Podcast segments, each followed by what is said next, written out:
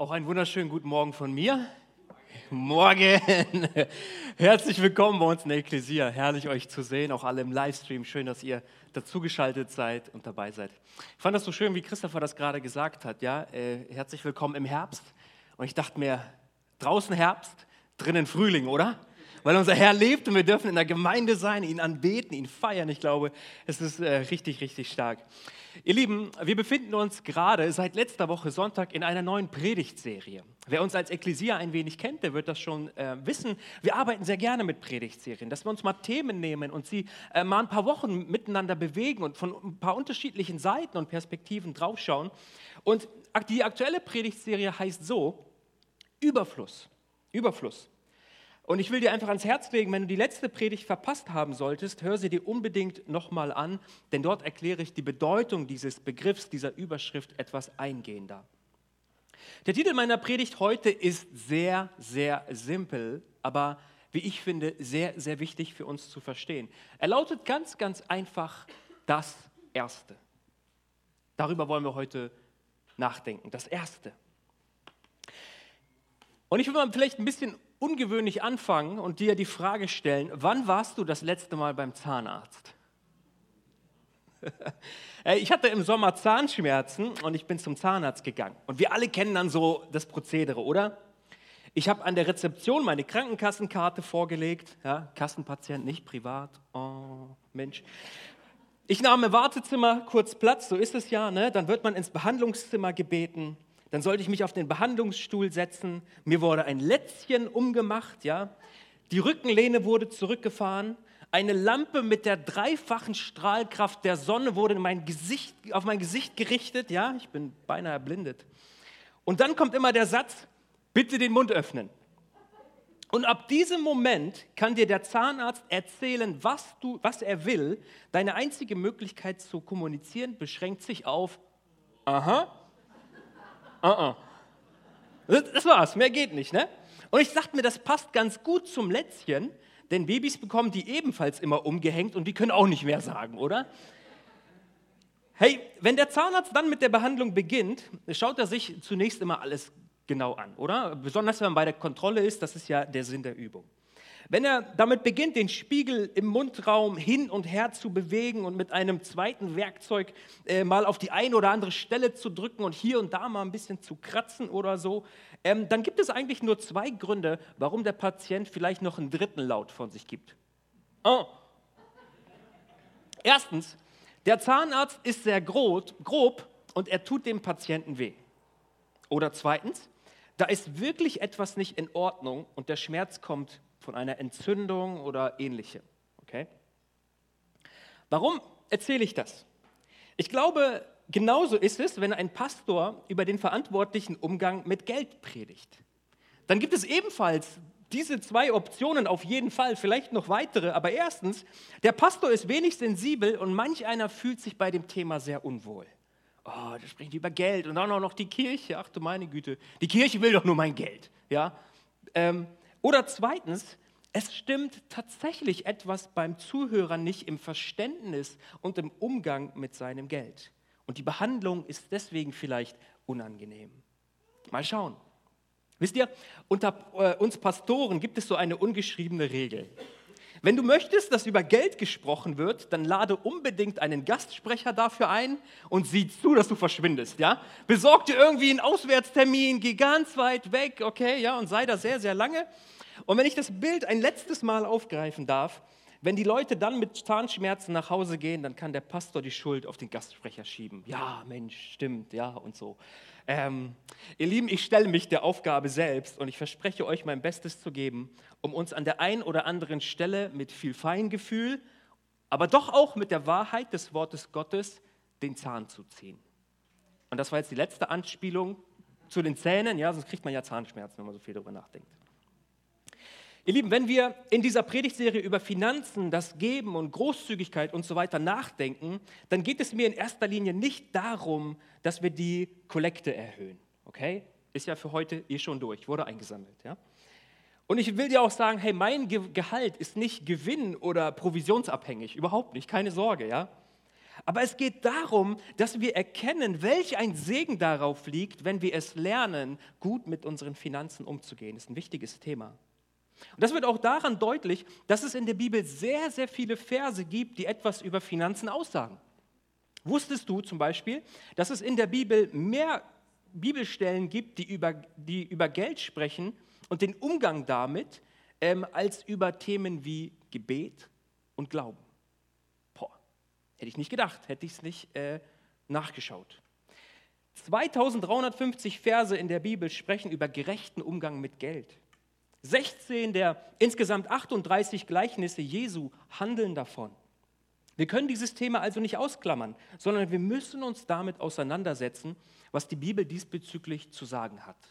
Auch wenn wir als Deutsche nicht gerne darüber sprechen. Es gibt so Themen, die sind bei uns in der Schublade ganz unten drin, privat. Und die Schublade ist verschlossen mit einem dreifachen Schloss und Zahlencode und Eye-Scanner und all solchen Dingen, okay? Darüber spricht man nicht. Ja, das zeigt sich auch so in diesem Spruch, über Geld spricht man nicht. Haben wir alle, glaube ich, schon mal gehört, oder? Nun, die Bibel sieht das etwas anders. Und weil sie das tut, sollten wir es ernst nehmen, was sie uns sagt, auch zu diesem Thema. Und eine Sache möchte ich so ganz an den Anfang stellen, bevor wir uns gleich die erste Predigt, äh, die erste Bibelstelle ansehen werden. Ihr Lieben, wir müssen verstehen, in unserem Leben ist alles geistlich. Manchmal machen wir den Fehler, dass wir unterscheiden, das eine ist geistlich und das andere hat mit dem Geistlichen überhaupt nichts zu tun. Ich will dir sagen, es gibt einen unmittelbaren Zusammenhang zwischen unserem Umgang mit den Finanzen und unserem geistlichen Leben. Der Erwerb und die Verwendung deiner Finanzen sind auch ein geistliches Geschehen. Meine nicht, dass es etwas ist, das losgelöst voneinander ist. Das eine ist so der geistliche Bereich, da bete ich, da glaube ich, da gehe ich in die Kirche und so weiter und so fort. Und das andere ist Geld. Davon hat Gott keine Ahnung und hat keine Interesse daran. Und was ich damit mache, ist vollkommen mir überlassen. Nein, es gibt einen Zusammenhang, ist ganz wichtig zu sehen. Ich möchte uns eine Bibelstelle äh, lesen in Matthäus Kapitel 6 ab Vers 31. Jesus spricht hier und lehrt und er sagt folgendes. So seid nun nicht besorgt, indem ihr sagt, was sollen wir essen? Oder was sollen wir trinken? Oder was sollen wir anziehen? Denn nach diesem allen trachten die Nationen, denn euer himmlischer Vater weiß, dass ihr dies alles benötigt. Trachtet aber zuerst nach dem Reich Gottes und seiner Gerechtigkeit. Und dies alles wird euch hinzugefügt werden. Wir sind dazu aufgerufen, uns von den Sorgen und Ängsten zu befreien, die sich aus der übermäßigen Sorge um materielle Dinge ergeben. Jesus stellte das Leben derer, die Gott nicht kennen und die von ihm getrennt sind, dem Leben derer gegenüber, die Gott kennen und seine liebevolle Fürsorge erfahren. Das ist eine Gegenüberstellung, die Jesus hier macht. Und diejenigen, die Gott kennen, sollten nach anderen Dingen trachten als die, die ihn nicht kennen. Jesus predigt hier über das Thema Besitz, über das Thema Sorge, was so eng mit dem Thema Besitz ähm, verknüpft ist. Und er bündelt seine Lehre dann in dem letzten Vers, den wir gelesen haben. Er sagt, trachtet aber zuerst, trachtet aber zuerst nach dem Reich Gottes und nach seiner Gerechtigkeit. Und dies alles wird euch hinzugefügt werden. Gott wünscht sich, dass wir als seine Kinder sein Reich an die erste Stelle setzen. Das, was uns zuerst wichtig ist, ist entscheidend. Und das, dieses zuerst ist ein Prinzip im Reich Gottes. Ich will es mal so sagen, das, was zuerst in unserem Leben kommt, das ist auch unser Gott. Das, was wir an die oberste Stelle stellen, was die höchste Priorität hat, das ist das, was, was uns wichtig ist, das ist das, was wir irgendwie anbeten und was zu unserem Gott wird. Und wir könnten jetzt bei diesem Prinzip des zuerst sehr, sehr weit ausholen und durch die Bibel hindurch sehr, sehr oft das erkennen. Ähm, dafür fehlt mir die Zeit. Doch ein Beispiel, was für mich so wichtig ist, insbesondere aus dem Alten Testament, möchte ich uns mal zeigen. 2. Mose, Kapitel 13. Danach redete der Herr zu Mose und sprach, heilige mir alle Erstgeburt, alles bei den Söhnen Israel, was den Mutterschoß was zuerst den Mutterschoß durchbricht unter den Menschen und unter dem Vieh, mir gehört es.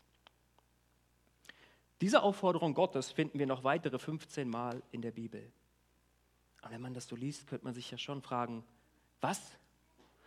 Wie kann Gott einen solchen Anspruch erheben?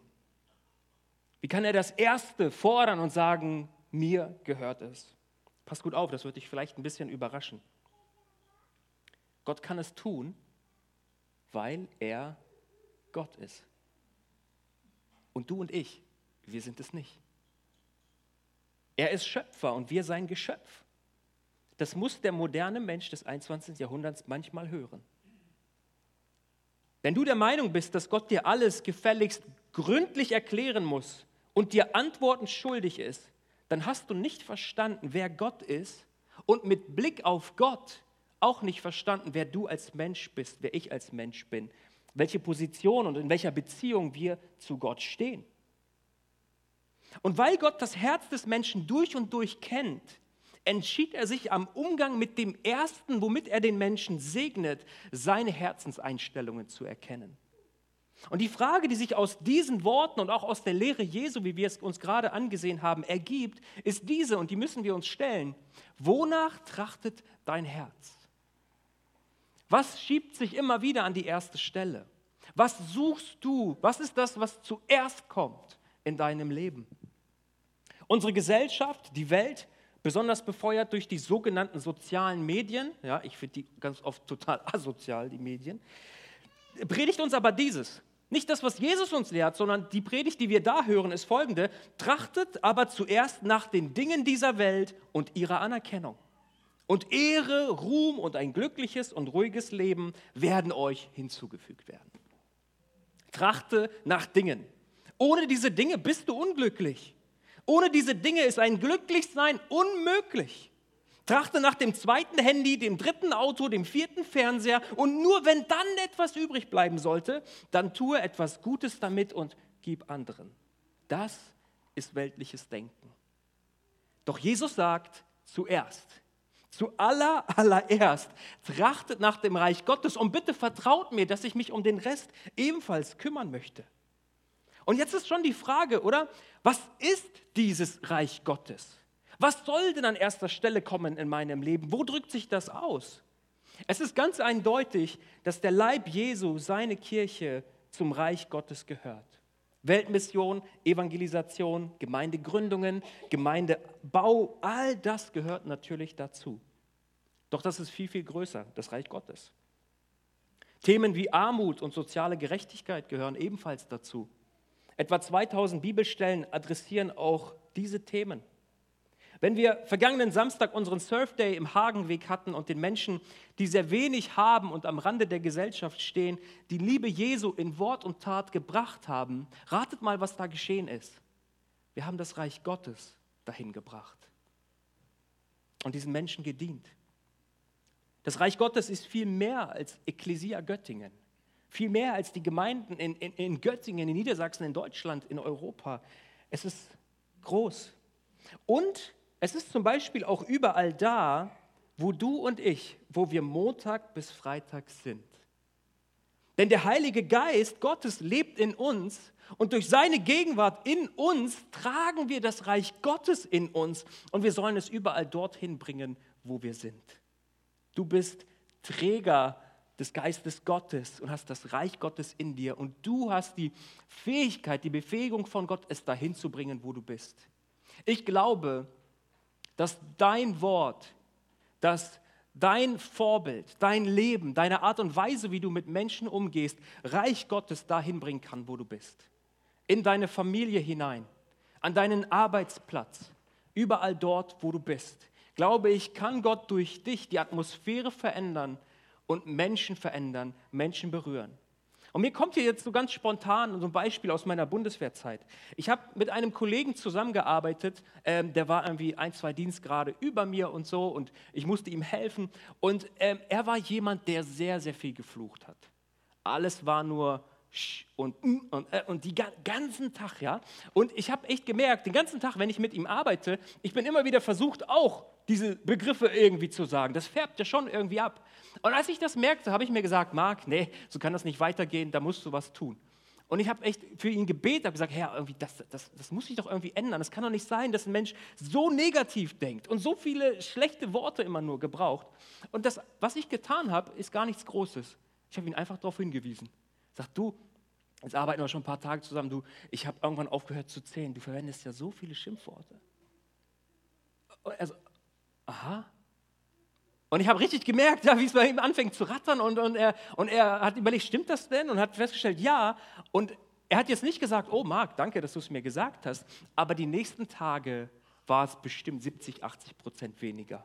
Und ich dachte mir, so, durch so eine kleine Frage, durch so ein kleines bisschen aufmerksam sein, einfach mutig sein und jemanden ansprechen, hat sich die Atmosphäre auch in unserer Arbeit miteinander verändert, weil da nicht mehr diese ganzen negativen, schlechten Begriffe drin waren.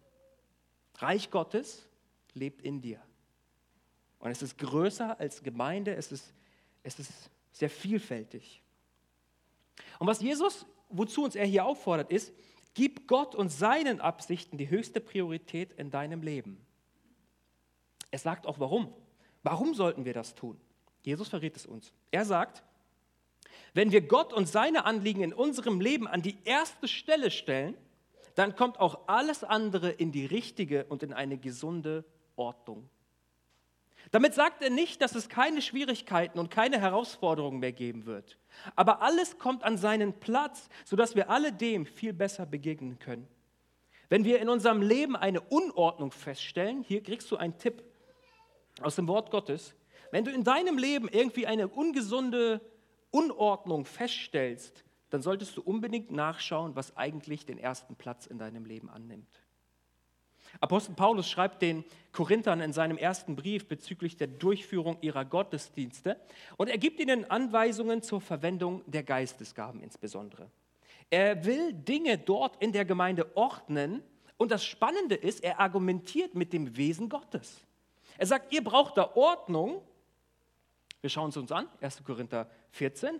Denn Gott ist nicht ein Gott der Unordnung, sondern ein Gott des Friedens, wie auch in allen anderen Gemeinden. Er beschreibt Gott als einen Gott der Ordnung. Die Ordnungen Gottes, das müssen wir verstehen, sie sollen uns nicht versklaven und sie sollen uns nicht deckeln, sondern die Intention Gottes ist immer, dass sie uns freisetzen und uns wahres Leben geben. Gott, wenn er an erster Stelle steht, kommt alles andere in seine rechte Ordnung. Und ich wiederhole eine Aussage. Wenn auch du in deinem Leben eine Unordnung feststellst, dann frage dich doch nochmal ganz ehrlich, was steht bei, bei mir in meinem Leben an erster Stelle? Und eine Sache, die zeigt, ob Gott in unserem Leben an erster Stelle steht, ist, ob wir den Prinzipien des Reiches Gottes vertrauen, indem wir sie anwenden oder eben nicht. Fürs Geben bedeutet das, dass wir auch mit Blick auf unsere Finanzen uns für einen verantwortungsvollen Umgang äh, mit Geld entscheiden. Und das geht nur entsprechend der Prinzipien Gottes. Vergangene Woche las ich uns zwei Verse aus dem Buch der Sprüche, als ich so über diesen Gedanken des Überflusses ähm, gesprochen habe. Ich will uns das noch mal ganz kurz zeigen. Ehre den Herrn mit deinem Besitz und schenke ihm das Beste, was dein Land hervorbringt. Dann werden sich deine Scheunen mit Korn füllen und deine Fässer von Wein überfließen. Dies ist die Variante, für die sich die Neues Leben Übersetzung entschieden hat. Wörtlicher übersetzt finden wir den Text bei der Elberfelder Übersetzung und da entdecken wir Folgendes. Da heißt es, Ehre den Herrn mit deinem Besitz, mit den Erstlingen all deines Ertrages. Dann füllen deine Speicher sich mit Vorrat und von Most fließen über deine Keltern. Hier eine kleine, klare Empfehlung für deine Bibellese.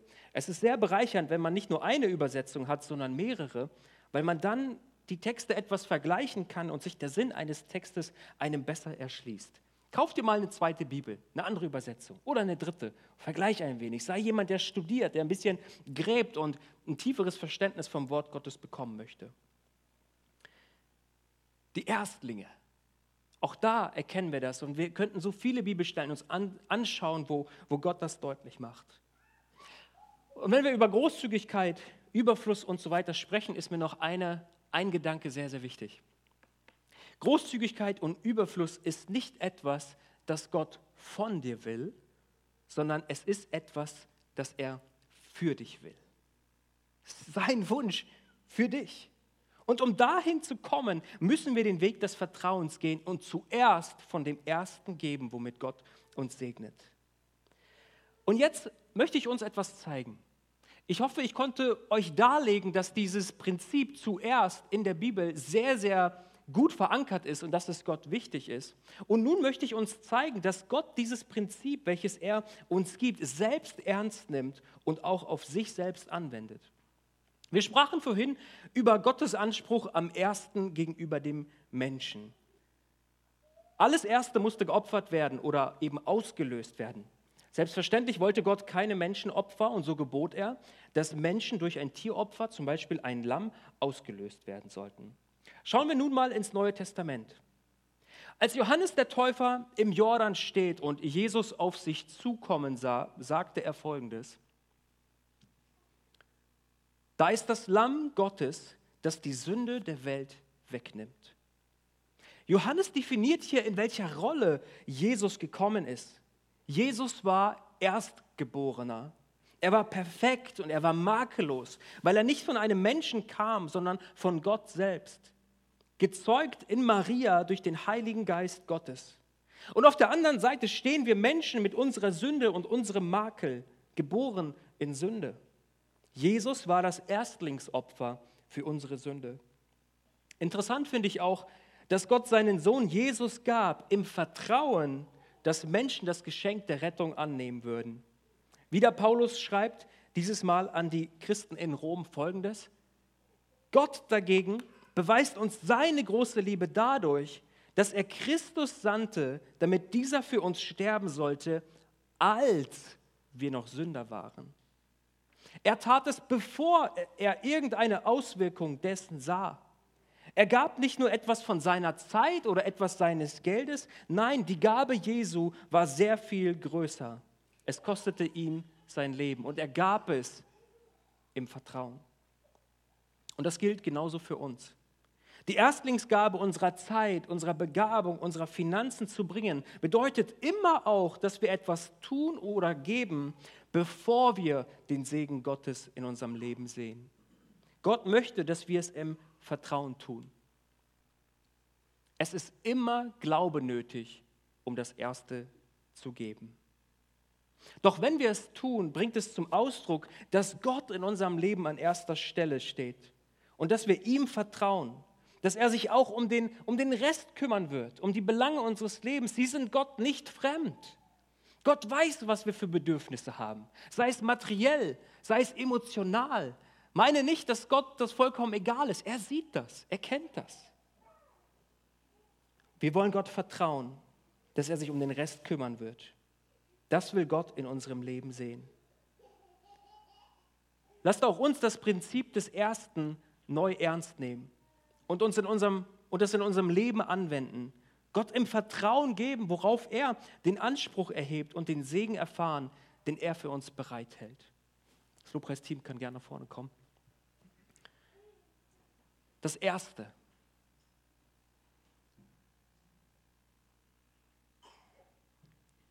Dieses Prinzip ist eins, das, ähm, das glaube ich, uns in Überfluss führen wird. Das, wo wir es ernst nehmen, wir den Segen Gottes erfahren werden. Und letzte Woche sprach ich darüber, Gott ist keine Geldvermehrungsmaschine. Wir können nicht sagen, ich werfe einen Euro rein und jetzt erwarte ich, dass Gott das einfach verdreifachen muss oder so. Der Segen Gottes ist so viel mehr als nur finanziell, materiell. So viel größer und so viel mehr, dass der Mensch braucht, um sich wirklich gesegnet zu fühlen. Und ihr Lieben, ich möchte uns einladen, dass wir uns jetzt eine Zeit nehmen, in der wir darauf reagieren. Ich weiß nicht, welche Gedanken dir gekommen sind oder gerade jetzt kommen, wenn du diese Predigt hörst. Aber ich lade dich ein, dass du dich dazu stellst und Gott eine Antwort gibst. Und ich möchte uns einladen, dass wir uns für diese Zeit ein wenig konzentrieren. Und mir persönlich hilft das, wenn ich einfach mal nicht wahrnehmen muss, was links und rechts und vorne irgendwie geschieht. Ich lade uns ein, kommt, wir schließen mal gemeinsam unsere Augen.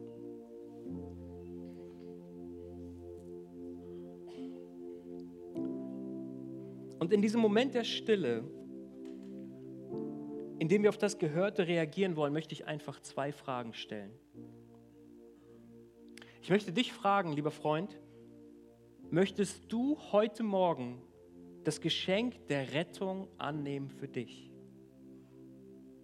Jesus starb für dich im Vertrauen und in der Hoffnung, dass du es annehmen wirst. Er gab sich selbst, das fehlerlose, perfekte Opferlamm, hat sein Leben gegeben und er hat ein für alle Mal bezahlt für alle Schuld, für alles in der Vergangenheit, für alles in der Gegenwart und auch für alles, was noch kommen wird, wenn wir bereit sind, es ihm zu bringen. Willst du heute reingewaschen werden von deiner Schuld und Frieden schließen mit Gott? Dann will ich dir sagen, Jesus ist der Weg und es gibt keinen anderen. Spare dir die Mühe, spare dir die Zeit zu suchen in allem Möglichen. Jesus sagt, Johannes 14, Vers 6, ich bin der Weg, ich bin die Wahrheit und ich bin das Leben. Niemand kommt zum Vater außer durch mich. Heute hast du die Gelegenheit, Frieden zu schließen mit Gott durch Jesus. Und meine zweite Frage lautet, möchtest du das Prinzip des Ersten neu ernst nehmen und umsetzen. Dann lade ich dich ein, stelle Gott heute an seinen rechtmäßigen Platz, an den Ersten. Entscheide dich heute dazu und sage es Gott im Gebet, denn er ist hier und er ist Zeuge deiner Entscheidung. Vielleicht merkst du, dass in deinem Leben eine gewisse Unordnung hineingekommen ist. Da war mal so viel Feuer, so viel Leidenschaft, so viel Hingabe für die Sache Gottes aber irgendwie ist das erkaltet. Es kann sein, dass sich deine Prioritäten verschoben haben. Und ich möchte darum beten, dass Gott unsere Herzen neu prüft und den, uns den Zustand unseres Herzens zeigt. Und überall da, wo sich Dinge vor Gott schieben wollen, dass wir es nicht zulassen, sondern Gott an erster Stelle steht. Ich würde es lieben, wenn ich für dich beten dürfte und dich segnen dürfte. Und ich möchte die Frage wiederholen, ist heute Morgen irgendjemand hier, der sagt, Pastor Mark, heute gebe ich mein Leben Jesus. Heute lasse ich mich retten. Dann lade ich dich ein. Du musst nichts weiter tun, als an deinem Platz mir ein Handzeichen zu geben und ich will von hier vorne für dich beten. Ist jemand hier, der sagt, heute gebe ich mein Leben Jesus? Dankeschön. Dankeschön. Und die zweite Frage will ich auch noch mal aufgreifen. Bist du vielleicht heute Morgen hier und sagst, ja, Gott soll ganz neu an die erste Stelle rücken. Ich will das Leben, was Gott mir sagt in seinem Wort. Ich will, dass er an erster Stelle steht und jeder Bereich meines Lebens, da soll das Wirklichkeit werden und da soll es zum Ausdruck kommen. Wenn du hier bist und sagst, ja, ich möchte Gott an die erste Stelle stellen, dann gib mir bitte ebenfalls ein Handzeichen und ich will von hier vorne für dich beten. Danke. Danke, danke. So viele Hände gehen hoch. Herr, du hast jede einzelne Hand gesehen. Und es geht gar nicht um die Hand, die wir heben an einem Sonntagmorgen im Gottesdienst. Es geht sehr viel mehr um die Entscheidung, die dahinter steht. Und du hast den, den Willen und die Entscheidung in jedem Herzen gesehen, Herr. Und Herr, ich bitte dich, Herr, dass diejenigen, die heute Morgen gesagt haben, Jesus, dir gebe ich mein Leben, dir vertraue ich es an, Bitte befreie mich von meiner Schuld und meiner Sünde. Ich will Frieden schließen mit Gott. Ich will aufhören zu suchen. Jesus, ich will bei dir ankommen, denn du bist der Weg, bei dir finde ich die Wahrheit und du bist das Leben. Ich bete darum, dass jeder, der da seine Hand gehoben hat, das wirklich erlebt, in eine enge, tiefe Gemeinschaft hineingezogen wird mit dir und Lebensveränderung geschieht, mehr und mehr. Und Vater, ich bete heute Morgen für jede einzelne Hand, die sich, die nach oben gestreckt wurde. Herr, und meine geht auch hoch. Herr, ich will dich an die erste Stelle stellen. Wir wollen dir den Platz geben, der dir allein gebührt und dir allein gehört. Das ist der erste. Du begnügst dich nicht mit zweiten Platz oder den dritten Platz. Herr, wir wollen dir das geben, was dir zusteht, in dem Vertrauen, dass du dich um den Rest kümmern wirst. Und ich bete, dass überall da, wo Unordnung ist, Herr, deine göttliche Ordnung hineinkommt. Sei es im Bereich der Finanzen, sei es im Bereich der Beziehungen, sei es Unordnung irgendwie in, in einem Arbeitsverhältnis oder was auch immer. Herr, deine Ordnung soll kommen. Und Vater, ich möchte besonders beten für, für ein oder zwei bestimmte Ehen, dass diese Ehen halten. Dass die Unordnung, die da ist, nicht dazu führt, dass sich die beiden trennen und es Entscheidung endet, sondern dass Versöhnung geschieht. Dass du Menschen zusammenführst, dass sie, dass sie mit deiner Hilfe zueinander finden wieder. Vergebung ausgesprochen wird, Versöhnung geschieht und dass deine göttliche Ordnung wiederhergestellt wird in diesen Ehen. Herr, wir erheben deinen Namen und wir preisen dich. Wir verdanken dir alles und sind dir so dankbar für deine Gegenwart hier heute Morgen. In Jesu Namen beten wir. Und wir alle sagen, Amen, Amen.